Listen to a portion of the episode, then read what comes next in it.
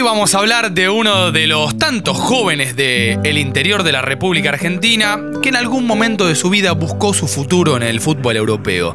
Estamos en 2001, la Argentina en llamas y entonces uno de los dos gigantes del fútbol español quieren a este jugador al que ya entonces apodaban Pulga. Hoy en Estadio Azteca, Luis Miguel Rodríguez. Y entra la pulga. ¿Qué le parece? Que debe estar temblando las piernitas a la pulga. Se va Gabriel Auche, que hizo un muy buen partido. Atención en Tucumán, atención en Atlético, atención en Simoca, que es de allí. El Pulga Rodríguez, que está en la cancha. Vas porque yo quiero que te vayas. Me decía que le pedías la pelota ahí al final. Fabio Álvarez, me la tiene que tocar medio así me acercaba a la tabla de goleador. Sé que mi cariño te hace falta. ¡Golazo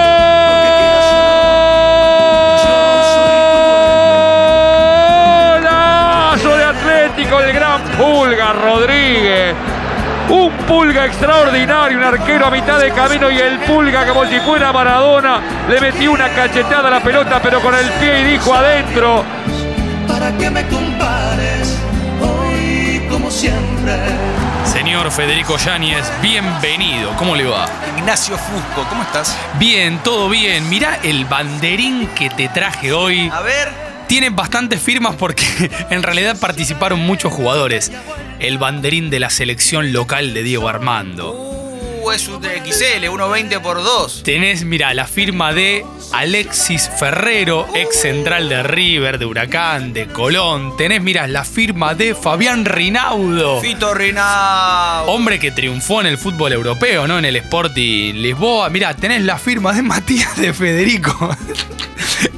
o sea, equipo que le ganó, por ejemplo, equipo exitoso porque le ganó a Panamá, le ganó a Ghana, le ganó a Costa Rica, le ganó a Jamaica, le ganó también a, a Haití. Equipo que en algún momento alistó a Facundo Bertoglio, por ejemplo, ¿eh? Interesante. Así que te lo regalo. Mirá, Gracias, Nacho. Todo tuyo. Tomá, Federico, ¿eh? Yo también traje uno especial. A ver. Plantel del Showball cosecha 2007. Partido con Chile, empate 7 a 7. Sí. Diego Maradona, por supuesto. Leonardo Ruiz, Fernando Gamboa, Chiche Soñora, Mancuso, Almeida, Turu Flores, Coyo Almandós, Gaby Amato, Juanjo Borrele, Beto Carranza y Negro Gómez. Y en Chile, Nelson Tapia, No. Pedro Reyes, Fabián Estay y Bambán Zamorano. Hay dos jugadores del Show Ball que después de haber participado de esos partidos, ese circo itinerante hermoso que fue, que fue el Show Ball, De que le después, dictaron la quiebra. Claro. En 2012, no se olviden de eso. después dos jugadores que estuvieron en el Show Ball y después volvieron al fútbol profesional. No, no me acordaba. Almeida, y Almeida. Fabiani. Fabián y no me acordaba, Almeida es cierto, Almeida que jugó en Noruega. Es verdad. La historia de hoy, nuestro episodio de hoy, es sobre Luis Miguel Rodríguez, el Pulga, no la Pulga. De hecho, en realidad es Pulguita, porque Pulga es su hermano, que se llama Walter y que también jugó justamente en Atlético, en Atlético Tucumán. Hay un montón de primeras escenas para elegir para comenzar a contar esta historia. Una de ellas puede ser Pulga Rodríguez, ya con 20 años, después de em, la aventura europea que en un ratito vamos a contarles, contado por él esto, ¿eh? 20 años, mal físicamente, con panza, casi condenado a vegetar en el Federal A, en el Federal B, ser uno de esos grandes cracks más en los cuentos del pueblo que en la realidad concreta. El trinche Karlovich de la primera tres décadas del siglo XXI. O sea, un jugador que ya exitoso, un jugador que en realidad eh, juega en el presente con los códigos en realidad parece del fútbol del, del fútbol del pasado. A mí me gusta imaginarme esto. Pulga Rodríguez, ya en Atlético Tucumán, recién llegado, mal físicamente, con panza, después de haber laburado como albañil con el viejo, poniéndose bien físicamente como el papá de los increíbles, ¿viste? Que en un momento descubre que tiene la panza y el traje no le entra. Señor Increíble, necesitamos su ayuda.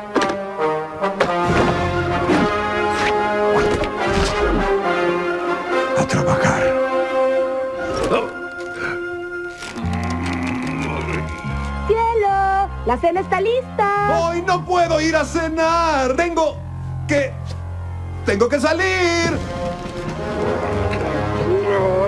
Tal vez solo la ensalada.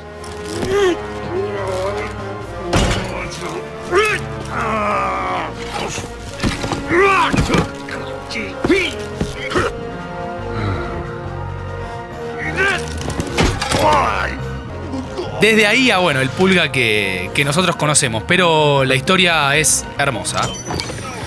Y te tenés que ir al pasado, digo, en la década de los 90 y a principios de los 2000 hubo una suerte de proliferación, sobre todo en África, de lo que se conocen como las academias de los clubes grandes en países subdesarrollados.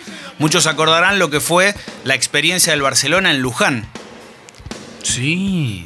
De ahí salieron los hermanos Rolón, que uno terminó en Barcelona y el otro terminó jugando en Vélez. Jugaron los juveniles, hoy por hoy la verdad no les seguí mucho la carrera, pero eran como las dos figuritas de este Barcelona que tenía su academia en Luján. El hermano no conocido, o sea, el que no se fue al Barcelona, es el de Vélez y de que también jugó en Arsenal. Un par de partidos era volante por derecha, lateral por la derecha. Maxi Rolón, que es el que fue al Barcelona, si vos lees eh, Senda de Campeones, el libro de Martí Perarnau, lo que es la historia de la Masía, en ese momento el corte habla de lo que eran las futuras promesas y entre esas futuras promesas aparecía justamente eh, Maxi Rolón, estaba Marc Bartra también en ese, Mirá. en ese libro, digo, había distintas cuestiones que se, se avisoraban. Pero otra de las academias es la que montó el Inter de Milán en Monteros. De vuelta, año Principio de los años 2000, 2000, no, fines de los 90. 99, por ahí. 98, 99, exactamente. Y en Monteros decidieron llevarse a cuatro chicos a vivir a Italia. Monteros es Tucumán, ¿eh? Monteros Tucumán, muchos se acordarán, quizás lo, lo vieron deportivamente en el mapa porque una de las tantas equipos, uno de los tantos equipos que tuvo la Liga Argentina de Vóley era justamente de ahí de Monteros. Los cuatro chicos tucumanos se van de Monteros a Milán, son seleccionados, llegan, le dan bolsa con ropa, con botines, no lo podían creer, que eso es lo que cuenta en más de una oportunidad Miguel.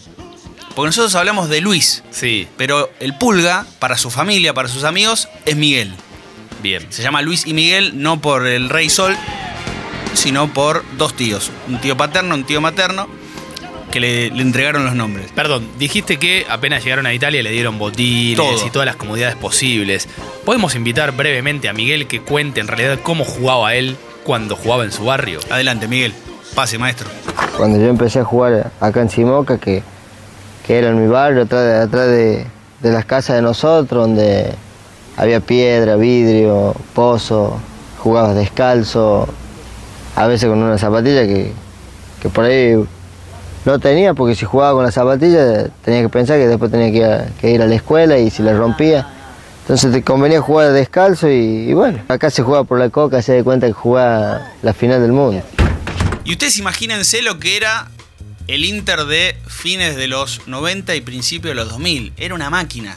Era época en donde todavía los clubes italianos y casi todos los europeos están en manos de dueños de sus países. En el caso de, de Italia tenías en Fiorentina a Vittorio Secchigori, que era un empresario del cine y de la publicidad, el tipo que no quería que Batistuta se vaya, se terminó yendo ya bien adelantado en su carrera. Sergio Craniotti, que tenía el la Lazio, el- la empresa Sirio, que seguramente la recordarán en la camiseta. Equipo que ganó Liga y Copa en una misma temporada. Simeone es el único jugador alguna vez en la historia que ganó Liga y Copa en Italia y en España el mismo año. Con Lazio y con Atlético Madrid. Claro. Y estaba Máximo Moratti, de la familia Moratti, que eran los dueños del Inter. Bueno, ese Inter que se construyó a fines de los 90 para, en mediados y finales de los 2000, ganar absolutamente todo, en la época que estaba el Pulga, anota Nacho, A ver, Ronaldo, el verdadero, el verdadero. Roberto Baggio, No, vaya. Dino, Álvaro Recoba, Sí, Iván Ramiro Córdoba, hermoso. Cristian Vieri, El tanque Vieri. Tanqui Vieri que en un partido con Atlético Madrid hizo cuatro goles en un mismo partido. Con el. Con Atlético Madrid, no con el ah, ah, Inter. con Atlético. Perdieron 5 a 4. Te querés matar. Iván Zamorano, el hombre que le cedió la 9 a Ronaldo y él usaba el 1 más 8. Claro. Yo cuando me egresé del colegio, me hice la remera del colegio, le puse 1 más 8 porque me requete contra cabía Zamorano. ¿sabes a qué jugador le prestaba atención la el pulga? Te- El- Te nombré una bestialidad. Sí, sí, sí, sí, sí. El profesionalismo de Javiera del Mar. Podría haber sido Zanetti que se llevó más de una vez a los cuatro tucumanos a comer a su casa. ¿Te acuerdas quién era el arquero del Inter? Eh, Francesco Toldo. Sí, Sí. Toldo. Sí, señor, muy bien. Quiero envejecer ganado. como Francesco Toldo. Ha ganado. A ver a quién. Obafemi Martins, Oba Oba Martins, el Oba, jugador Oba. nigeriano que jugó contra la Argentina en el Mundial 2010, Sí. Que fue compañero de Tevez en el Shanghai Shenhua en 2016 y que en 2007, mientras recorría Lagos, la capital de Nigeria, sufrió un ataque a balazo limpio a su auto, que la leyenda dice que lo balearon porque Nigeria había perdido un partido de las eliminatorias. Adivino. Hermoso. Martins, punta, uno contro uno. Martins, in mezzo a due. Martins, ancora Martins, in area di rigore. Martins!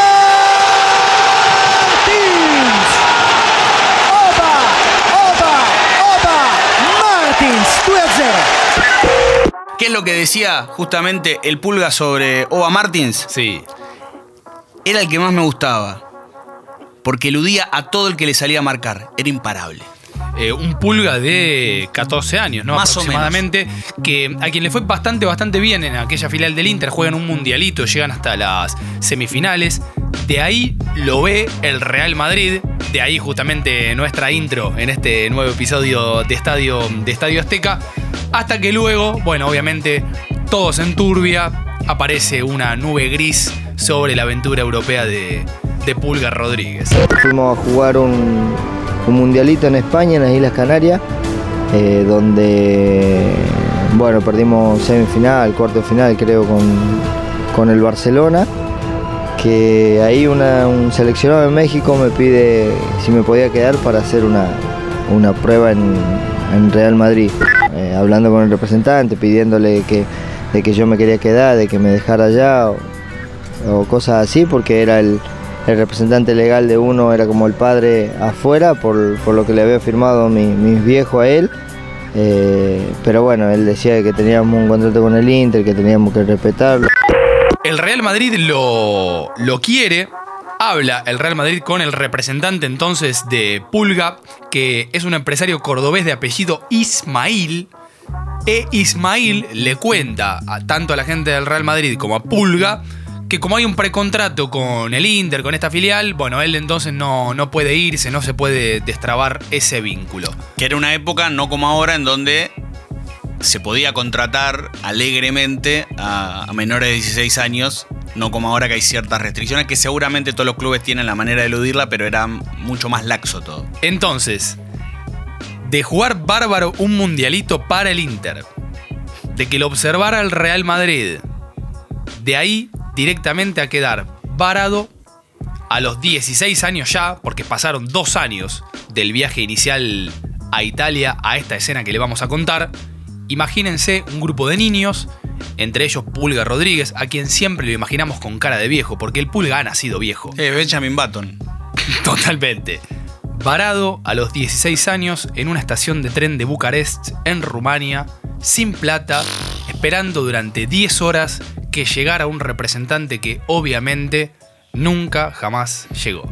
Y terminamos a las 7 de la mañana esperando a nadie en una estación de tren. Y teníamos 16 años, 17 años, que no, no conocíamos el idioma, no sabíamos nada, nada, nada de, eh, de ese idioma que tenían ellos y la verdad es que no, no hablábamos inglés tampoco. Encima sin plata, sin, sin desayunar, tuvimos 12 horas sin desayunar sin comer nada, la verdad que la pasamos mal. Volví a mi casa y me dediqué a trabajar y la verdad que fue, fue un golpe muy duro para, para, toda, para toda persona, puede llegar a serlo, eh, psicológicamente, anímicamente y la verdad es que no tenía más ganas de jugar al fútbol, eso era, la realidad. Cuando vuelve de Europa, ya fastidioso, absolutamente sacado, Miguel toma una decisión drástica, que es directamente dejar de jugar. Y empieza a laburar con su viejo de albañil. De hecho, cuenta Pulga que lo que menos le gustaba de ese laburo era pintar techos. Levantaban casa, bueno, el laburo usual de un albañil, pero dice, ¿sabés lo que era pintar techos? Era lo peor del universo. Y entonces, no solamente empezó a laburar de albañil, sino que se hacía un par de mangos extras.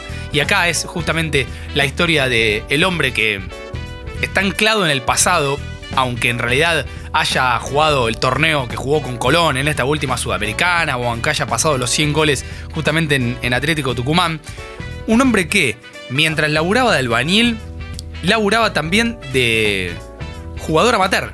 O sea, jugaba torneos por guita, torneos en los que le pagaban por jugar tres partidos por fin de semana 70 mangos. Es medio casi un 1 a 1 porque estamos en la barrera entre el 99 y 2000, no sé cómo... Sí, ponele que el, el dólar, in- el dólar indexado a unos 50 y si querés hasta 3 pesos, igual es un negocio. Capaz en un momento le pagaban también con patacones, Eh, ¿no? Entonces, no sé cuál era la, la cuasimoneda en. No, Patacones era en la provincia de Buenos Aires. No sé Ah, cuál era la verdad. cuasimoneda en Tucumán, si es que hubo. Si no eran los Lecop, que también estaban en ese momento. Los Lecop. ¿Sabés cuáles eran los mejores? A ver, Los de Entre Ríos. para. Vos deberías saberlo porque Sí, allá. sí, sí, sí, sí, sí, sí, sí. Igual yo ya vivía acá, pero. Ay, ¿cómo se llamaban? Ay, decime. Los bonos federales. Los bonos federales. ¿Cuál, cuál era su, su abreviatura? Los BOFE. Es verdad, los bofe. Dios mío. Y na- pero igual nada va a superar a los bonos de garantía del Chaco, que esto vino en los últimos años. A ver. Los Bogarcha. Y Pulga recibía dinero, justamente, en pesos y en la moneda correspondiente a Tucumán. Jugaba tres partidos por fin de semana, le tiraban 70 mangos y le cuenta Pulga al tiburón Gravia, Gustavo Gravia, en una entrevista que ya tiene 10 años en el, en el diario Le, que las canchas tenían alambre de púa alrededor. Entonces, lo que hacían los defensores era tirarte contra el alambre de, el alambre de púa. Y que obviamente, esto yo he sido testigo de torneos por guita, una vuelta hice un laburo sobre eso. La patada mm, más baja, en serio que era la boca del estómago. Y no hay ningún tipo de exageración en esto, ¿eh? Con, o sea, botines pesados, rústicos. Entonces el pulga, claro, cuando se ve en primera división, lo que menos siente es miedo. Y lo que más siente cuando lo quieren apurar justamente es que se caga de risa, ¿no? Recordando aquellos partidos por guita cuando era un proletario. Es el futbolista proletario por excelencia, Pulga. Nacho hablaba al principio del programa de Walter, su hermano, que, que fue muy importante para sus dos vueltas al fútbol. Cuando vuelve de Europa, que trabajaba de albañil con el padre, con Pocholo, Betty es su mamá, empieza a jugar obviamente en Unión Simoca, que es el, el club de- del lugar donde él nació, una localidad que de acuerdo al censo de, de 2010 tiene 8.800 habitantes. Mirá. Obviamente, Luis Miguel Rodríguez es la personalidad de Simoca por excelencia. O sea, imagínense la popular de Arsenal llena. Sí, por ejemplo, no es, un, no es un mal dato. Y una cosa va llevando a la otra y consigue entrar a Racing de Córdoba, que estaba jugando el torneo federal. Sí. Y se da la particularidad que jugando el Argentino A, que en ese momento era el nombre que tenía el federal, logran el ascenso en la temporada 2003-2004. Pulga no juega mucho, pero empieza a codiarse y a fobiarse con lo que es el fútbol más profesional. ¿Sabes a qué equipo le gana la final? Y tiene que ser Atlético Tucumán, perdón, pero ¿Y sabes quién jugaba en Atlético Tucumán? ¿quién jugaba en Atlético Tucumán? Eh. Ah, no. Walter Rodríguez, el Pulga, su hermano. El original. Exactamente. Que para que vean eh, la efectividad de nuestro acting, tenía la 10. Walter Rodríguez. Eh, era justamente el enganche y el, y el verdadero pulga. ¿Y sabés quién jugaba en aquel Racing de Córdoba? Uno de los mejores volantes por la derecha de la década del 90. Hombre de un apodo medio repetido, pero lindo. Y uno de esos tantos jugadores que aprendimos el primer nombre y el segundo gracias a Marcelo Araujo. Decilo, Marcelo, ¿quién era? ¡El diablo! Roberto Carlos Y hablo figura de San Lorenzo y de- obviamente del River de Ramón Díaz en los 90, campeón de la Copa Libertadores. ¿Y sabés quién lo dirigió a Pulga en aquel Racing de Córdoba inicial? No tengo idea. Gustavo Colioni. El técnico de- entrenador de... Central Córdoba de Santiago del Estero, quien tuvo que someterse al mismo tratamiento de crecimiento que Lionel Messi. No sabía, mira qué dato.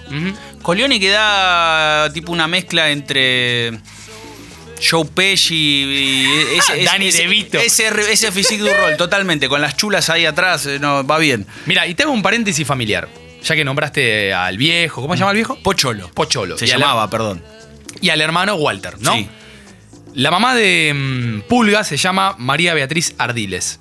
En un homenaje que le hizo la Gaceta de Tucumán, Le mandamos un abrazo gigantesco a Nicolás Uriarte, periodista tucumano que nos colaboró justamente con un montón de, de información y que participó justamente de la producción que tiene el siguiente audio que vamos a escuchar.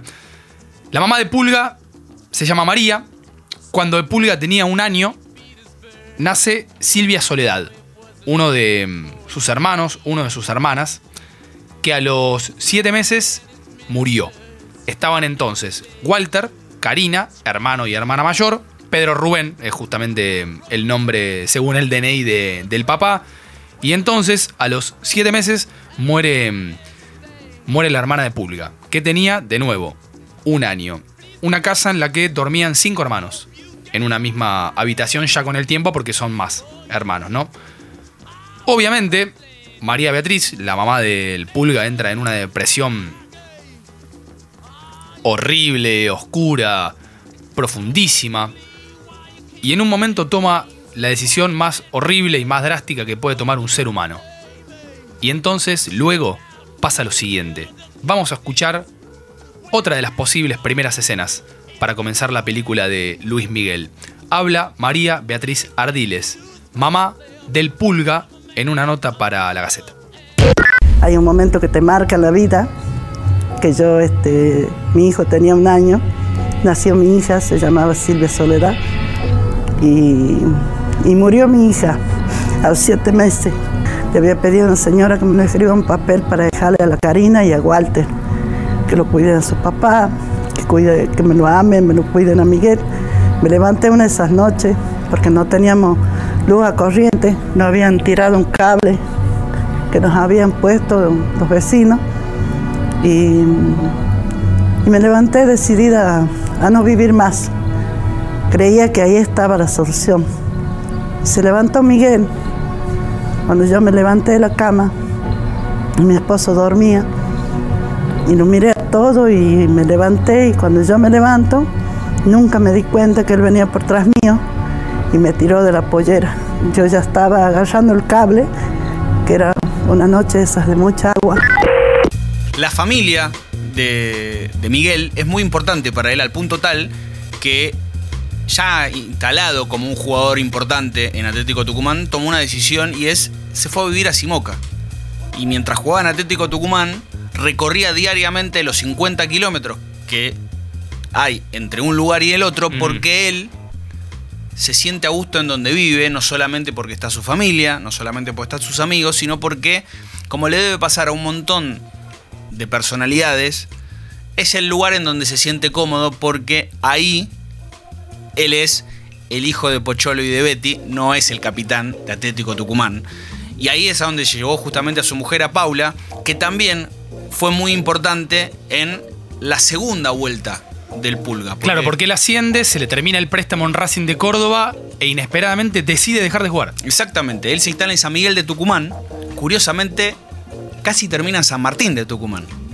Y no en Atlético. Lo rebotaron por petizo. Exactamente, mira, por ese metro 67 parecía que no era apto y hoy por hoy, hoy por hoy es uno de los jugadores más, no sé si emblemáticos, pero sin duda más queridos del fútbol argentino por jugadores y por hinchas al punto tal que en ese especial en donde Nacho habla de que le hizo la Gaceta TV, el canal de televisión de la Gaceta de Tucumán, el diario más importante de la provincia, lo saludó hasta Roberto Sagra, presidente de San Martín de Tucumán. Se imagínense trasladándolo a Buenos Aires, un especial sobre Carlos Tevez en donde recibe un saludo de Rodolfo Donofrio. Parece sí, inviable. O al revés, un homenaje a Leonardo Poncio con un mensaje de Daniel Angelici. No pareciera que fuera a ocurrir. Bueno, eso en Tucumán sucedió y en parte por lo que es el Pulga. ¿Y él por qué vuelve a jugar otra vez? Pues ya abandonó una vez, abandonó dos veces. Veces por Walter Sí. Y por Paula. ¿Por qué? Paula, ¿qué hace? Él vivía en San Miguel con ella, ella estudiaba y a las tardes mientras ella estudiaba, él estaba sin hacer nada. Estaba el pedo. Dormía la siesta, salía a caminar y dijo, no, tengo que hacer algo más allá de la insistencia familiar. Sí. Y Paula es la que le consigue club. ¿Dónde va a jugar Pulga? A ver. A UTA, a Unión Trambleros Automotor. El equipo del sindicato. O sea, mientras a los 20 años, jugadores que hoy están en la elite del fútbol argentino ya debutaron en primera y capaz generalmente tuvieron su primer rush glorioso, viste que apareces, debutás a los 17, 18, pegás un, un buen pack de partidos a los 20, 21, Pulga estaba con panza, jugando para el equipo de un sindicato, equipo que además no existe más, ¿eh? Y de ahí eh, es el Pulga que tenemos hoy. Y de ahí salta Atlético Tucumán, porque ¿quién lo ve? A ver. Y técnicos de Atlético Tucumán. Estamos hablando de año 2005. Y no, no sé, a ver. Jorge Solari. El indio. El indio Solari, uno de los tantos miembros de esa gran familia futbolera que tiene, obviamente, a Jorge como el gran patriarca, que tiene quizás a Santiago, su sobrino, como el que llegó más lejos, Atlético Madrid, Real Madrid, donde fue jugador y técnico, la selección breve paso. Familia la que está Liz Solari, que nada tiene que ver con el fútbol, pero la queríamos traer a colación justamente porque nos engalana el programa. Totalmente. Eh, y dijo, tráigamelo. Y así fue como empieza lo que es la vida de este hombre franquicia. Porque claramente, si hoy hablamos de Atlético Tucumán y en 5 años hablamos de Atlético Tucumán y en 50 años hablamos de Atlético Tucumán, uno de los primeros nombres que va a salir es el de Pulga. Es verdad el, link que hacíamos al comienzo cuando lo comparábamos con Legrotaglie, enganche del Gimnasia de Mendoza de la década del 70, con Karlovich, el mito de Central Córdoba de Rosario, porque Pulga es justamente un tipo venido de otro tiempo y es un tipo que como en los 60 o en los 70 fue mito, es mito, sin jugar en Capital Federal, o sea, un outsider del centro del poder del fútbol, del fútbol argentino. Y que además, y yo creo que acá está, acá está lo más interesante de todo de él, es un jugador sin superpoderes. No es un tipo que salte y tenga un cabezazo bélico, no tiene una gambeta donde se apila tres o cuatro tipos. No es que patea tiro libres y decís, miren, y te, te mirás un compilado en YouTube de los goles de tiro libre de, de la pulga. Es más rápido de lo que la imagen te dice. Sí, mentalmente tiene una velocidad. No, no, y físicamente, eh, prestar atención, uno lo ve así quizás eh, y lo escucha hablar, eh, piensa tucumano, cansino, pero tiene como un, un leve pique interesante y ni que hablar de la lucidez para jugar a un toque que seguramente viene de las épocas en donde no por hacer un gol, sino para evitar el alambre de púa que la alargaba antes. y además, mientras por ejemplo, bueno, Tevez se ha transformado en el jugador del pueblo, yo creo que sin embargo el verdadero representante de la clase trabajadora del fútbol es el Pulga. Lo mismo, de nuevo, porque es un tipo que todavía quizá podría estar justamente vegetando en el Federal B, en el Federal A o en el ascenso del fútbol argentino. Y conoció absolutamente todo, menos Boca, equipo del que es hincha. Totalmente, él no lo reniega. Él dice que no hace bandera, pero sí que es, es hincha de Boca. Y si no, mira, escúchalo. El chiquitito de Boca, pero ahora si tengo que elegir una camiseta, elegiría la de la de Atlético. Y además, al margen de si es hincha de Boca o del equipo que sea, eh, es un tipo que tiene un carisma muy particular y que genera mucho respeto y mucho cariño en, en los, jugadores, en los jugadores rivales y ni que hablar en los hinchas. Sobre todo porque me parece que tiene una característica que no es muy propia de muchos jugadores. Y es que vos lo ves jugar y te das cuenta que el tipo la está pasando bien. Sí. Es esos jugadores que le ves la cara y que son felices y que automáticamente te la irradian. ¿Cuál es quizás la, la comparación más rápida? Todos piensan en alegría de fútbol y automáticamente decís Ronaldinho. Sí. Porque era un tipo que bailaba, eh, que jugaba riendo, que festejaba, que no se daba cuenta uno que estaba en un clásico en el Camp Nou con casi 100.000 personas, pero aún así actuaba en consecuencia. Yo creo que eso está relacionado porque mm, Pulga nació viejo. Y no es una ironía, no es un chiste. ¿Viste cuando los jugadores de 35, 36, 34, yo lo escuché bastante seguido en las últimas entrevistas que le hicieron a Poncio, dicen que ahora están disfrutando la carrera? ¿Por qué? Porque para la gente que ya nació con determinado talento y la carrera se le allanó de entrada, con los pasos medios obvios de una estrella, debuta a los 19, 18, 20 ya es medio figurita a los 20, 21, se va a Europa, o sea, los pasos básicos de la mayoría de los jugadores que consumimos. Pulga debuta en primera división en 2000, creo que 2006, después Atlético vuelve a descender y él ya después se instala ya en primera división en 2009, me parece. Entonces Pulga podía disfrutar absolutamente todo justamente por esto, porque Pulga había nacido viejo. Pulga ya sabía a los 20 años lo que era estar en el ascenso más profundo, lo que era estar sin club, lo que era estar trabajando. Entonces, ¿cómo no iba a disfrutar él visitar cualquier cancha del fútbol argentino, aunque tuviera 23 años? O sea, era obvio que él justamente lo iba, lo iba a vivir de esa manera. Mucho más si sabemos, en el caso de él, si recuerda justamente de dónde viene, cómo fue que su viejo le compró por primera vez en su vida un par de botines. El primer par de botines fue un par de botines que me compró mi papá. ¿Viste lo- los botines Proyoma? Que estaban en aquel tiempo. eh, me compró de la feria, costaban 30 pesos. Un sacrificio hizo para comprarme un par de botines.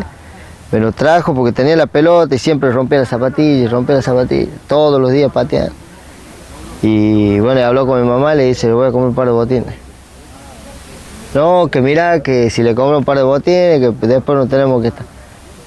Yo le voy a comprar, después vemos cómo hacemos para comer. Y eso, que tranquilamente podríamos decir que lo que fue el paso más trascendental en su carrera, descontando lo que pasó en, en Europa, fue en 2010. Pulga, de Atlético Tucumán, vos decías, no, no tuvo un paso por Buenos Aires, pero sí tuvo un paso por un club importante. Y fue News News Old Boys de Rosario. Ah, mirá. Jugó en la temporada 2010-2011, jugó solamente 18 partidos, Sí. hizo cuatro goles. El más recordado, sin duda, es el que le hizo a Boca en el parque. ¿Le hizo un gol a Boca con Le hizo un gol a Boca con Newell's y uno dice, era hincha de Boca, es hincha de Boca. Sí.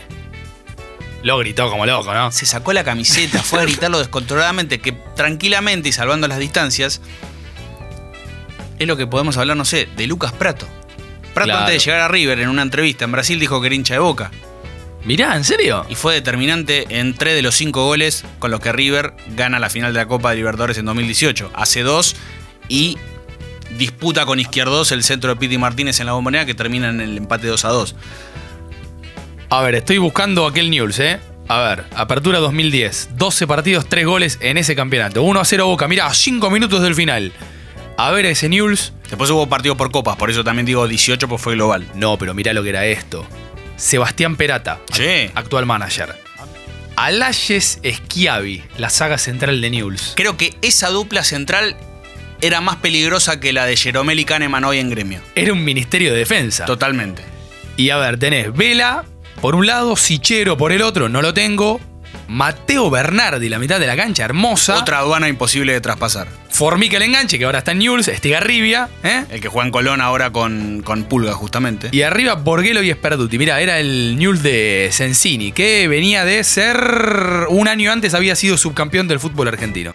Última pregunta en nuestro momento Santiago del Moro, el programa dentro del programa en Estadio Azteca. Sí, El Pulga Rodríguez le mete un gol al club del que es hincha. Sí. apertura 2010, Newell's 1, Boca 0. ¿Quién Claro. dirigía? Ah, Al Boca de toda la vida. Ex enganche noventoso, campeón del mundo.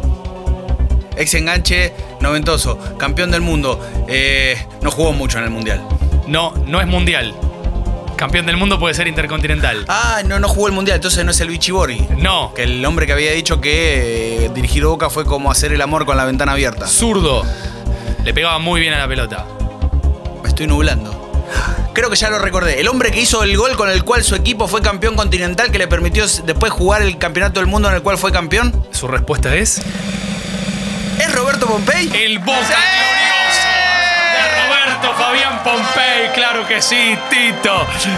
Y si queremos seguir recordando nombres hermosos del pasado reciente del fútbol argentino, sí te cuento con quienes compartió equipo Pulga Rodríguez el día que cumplió un sueño, otro sueño, además de meterle un gol a Boca, un año antes entonces de meterle un gol al equipo del que es hincha, en Córdoba. En Córdoba, mira, justamente, por lo de Racing, ¿no? El 30 de septiembre de 2009, la Argentina itinerante de Diego Armando Maradona 2 gana 0 y el equipo alista con Diego Pozo en el arco. Sí, fue el mundial. Marcadores centrales, Schiavi Caruso. los laterales Ignacio Canuto y Luciano Fabián Monzón. Che, no está tan mal el equipo. Monzón, que dicho sea de paso, ya que estamos en la plena coyuntura, acaba de hacer un gol de tiro libre con Atlético Tucumán contra Patronato. Delicioso. Enzo Pérez el número 8, Mario Volati el 5, Bangioni en la mitad de la cancha, Pocho Insúa, Auche y Palermo. Y Pulgar Rodríguez reemplaza a Auche a los 12 minutos del segundo tiempo. Y entra la pulga. ¿Qué le parece? Que debe estar temblando las piernitas a la pulga. Se va Gabriel Auche, que hizo un muy buen partido. Atención en Tucumán, atención en Atlético, atención en Simoca, que es de allí. El Pulga Rodríguez, que está en la cancha.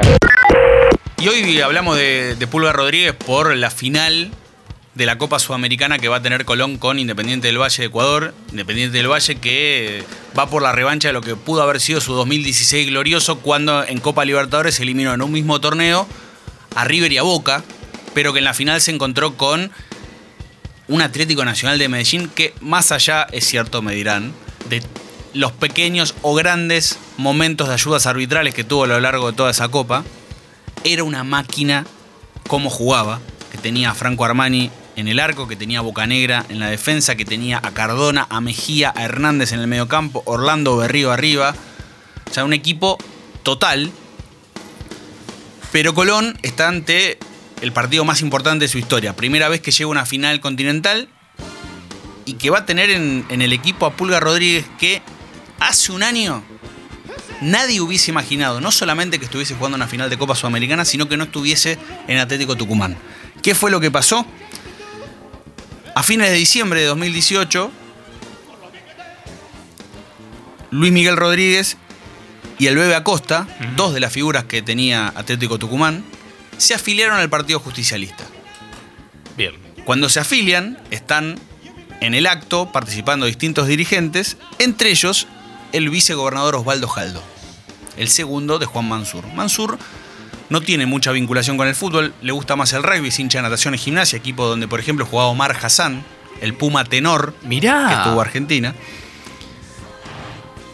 Y se empezaron a tejer un montón de cuestiones, porque era etapa preelectoral, Mansur re- revalidó créditos en 2019, al punto tal de que en su asunción estuvo ya Alberto Fernández como presidente electo.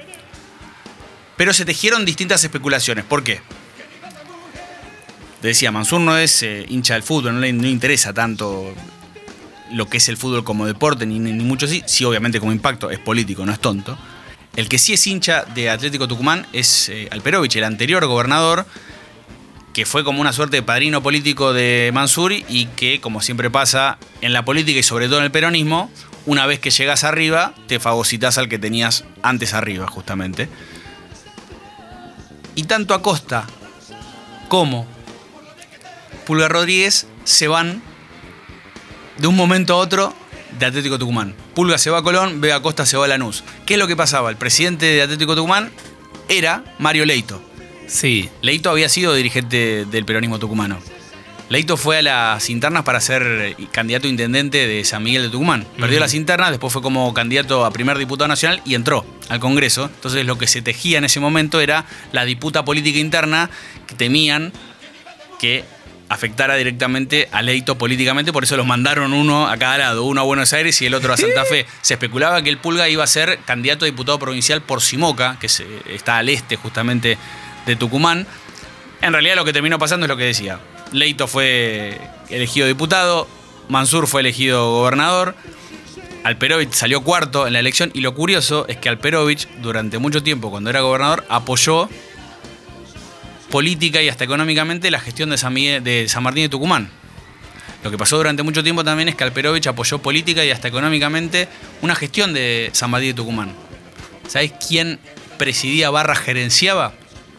La San- chanchalé. Exactamente, el clan Ale que terminaron presos, entre otras cosas, por la desaparición de Marita Verón. Para que entiendan la importancia de Pulga Rodríguez en Tucumán, invitamos a Nicolás Iriarte, periodista justamente de la Gaceta de la Gaceta de Tucumán. Mira, Nicolás, si no venís de frac acá a hablar en Estadio Azteca, no pasás, ¿eh? No sé cómo. ay, ahí te abro, Nico. ay, pero qué lindo, Nicolás. Creo que en estos, en estos tiempos que corren, el Pulguita eh, Bueno, tanto se menciona la palabra grieta que ya es hasta ordinaria de, de, pero de tantas veces que se la dice, pero en este caso vale para, para, para, graficar justamente lo que significa el pulguita en Tucumán, porque creo que uno de esos personajes, esos tantos personajes, o no tantos quizás, que la cierra, por lo menos aquí en la provincia, eh, porque mm, difícilmente encontré un hincha de San Martín que, que, lo, que, que le caiga muy mal Puede ser que le tenga cierto, cierto rechazo, pero en general los hinchas San Martín lo quieren y obviamente los hinchas de Atlético. Eh, además de todo esto, digamos, de ser un personaje querido por, por todos, el tema de que, de que no solo sea tucumano, sino que sea del interior de Tucumán. Eh, eso, bueno, él es de Simoca, una ciudad que está al, al sur de la provincia y, y la verdad lo, lo hace, no tendría por qué quizás, pero lo hace más especial. Creo que eh, en ese tipo de cosas se resume un poco lo que significa el Pulguita para Tucumán, este, además de los logros que puede, que puede haber tenido y que con, con los que varios se sentirán orgullosos, pero ese, ese, ese esas dos características me parece que juegan un papel importante. Y esto fue, como siempre contamos, nuestra aproximación, la, la, versión Estadio Azteca de lo que para nosotros es, repito, uno de los jugadores más queridos, más interesante de ver, más lúcidos que hay en el fútbol argentino. Si vos agarrás y tenés que elegir a los 10 jugadores más inteligentes, que no necesariamente son los más talentosos, tranquilamente podés hablar de Lisandro López, el de Racing, de Javier Pinola, obviamente de Luis Miguel Rodríguez por citar algunos casos. Marcelo Díaz, otro, digo, pero sin duda que Pulga está en ese lugar. Porque además imagínense, Mesú, a nuestro operador le digo, estás en el videoclub, agarrás la cajita, ¿te acuerdas cuando leías la sinopsis? Das vuelta y lees, un adolescente engañado vuelve al país, deja el fútbol, es albañil, tiene una panza así de grande a los 20 años y sin embargo retorna al fútbol y es crack. No la mirás la película, la alquila, Mesu, la alquila.